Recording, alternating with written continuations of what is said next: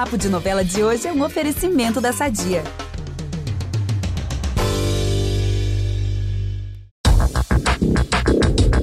E aí, nação pantaneira, prontos para mais uma rodada de spoilers? Já dizia o ditado: podemos até deixar o passado para trás, mas o passado não deixa a gente. Pois é, pessoal, no caso do Tenório, não vai ser diferente. Aqui é o Ícaro Martins com o nosso papo de sempre, Pantanal adentro. Tudo vai começar na tradicional roda de viola ao redor da fogueira, como sempre fazem os peões. Quem vai aparecer vai ser o Tenório e o Alcides. Nesse momento, o Trindade vai receber uma mensagem do seu ex-sócio, ou melhor, como nós conhecemos, o Cramulhão. O diabo vai soprar no ouvido do Trindade, que, possuído, vai contar toda a história de vida do Tenório por meio de uma música.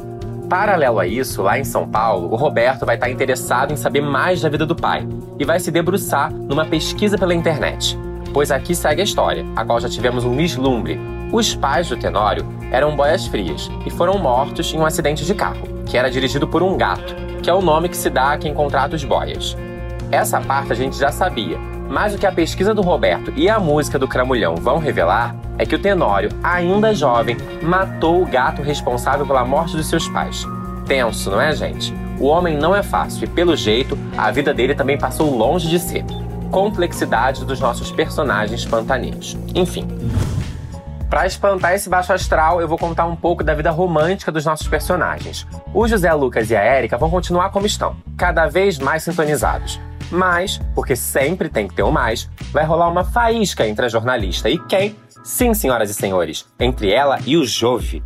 Num papo sobre fotografia, vai rolar um feeling entre os dois. Quem não fica nada contente com isso, é claro, é o José Lucas, que desde que chegou na novela se sentia atraído pela namorada do irmão. Agora ele vai sentir na pele como é estar do outro lado.